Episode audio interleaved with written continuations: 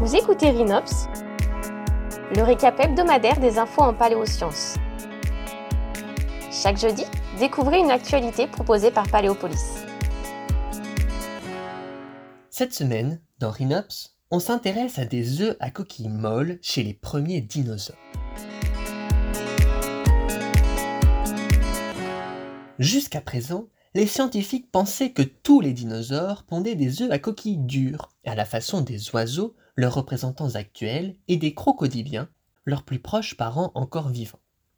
Cependant, plusieurs questions persistaient, comme le fait que les ptérosaures ou reptiles volants, le groupe frère des dinosaures, pondaient eux des œufs à coquilles souples, comme le font certaines tortues actuelles, ou que la grande majorité des œufs découverts datent du Crétacé, c'est-à-dire entre moins 145 et moins 66 millions d'années, alors que les tout premiers dinosaures ont vu le jour il y a environ 230 millions d'années, au Trias.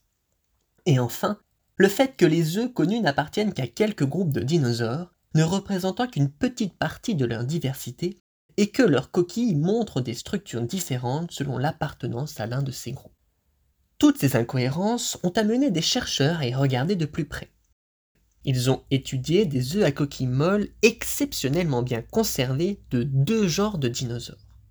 Le Protoceratops, un herbivore plutôt basal du groupe des dinosaures à cornes, les cératopsiens, et le Musaurus, une forme herbivore ancestrale aux sauropodes, ces dinosaures dotés d'un long cou et d'une longue queue. Ils en ont conclu que les œufs des premiers dinosaures devaient être mous et que la mise en place d'une coquille dure, avec une couche de calcite, a dû se produire de façon indépendante au sein de trois grands groupes de dinosaures. Les ornithopodes, tels que les dinosaures à bec de canard, les sauropodes, ces animaux titanesques au long cou, et les théropodes, les dinosaures bipèdes dont font partie les oiseaux.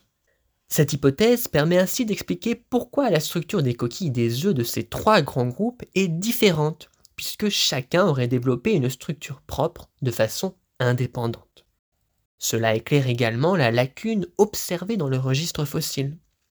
Les coquilles molles se préservant moins bien, il semble logique de retrouver plus d'œufs vers la fin du Crétacé, période pendant laquelle les dinosaures, pondant des œufs à coquilles dures, sont plus nombreux.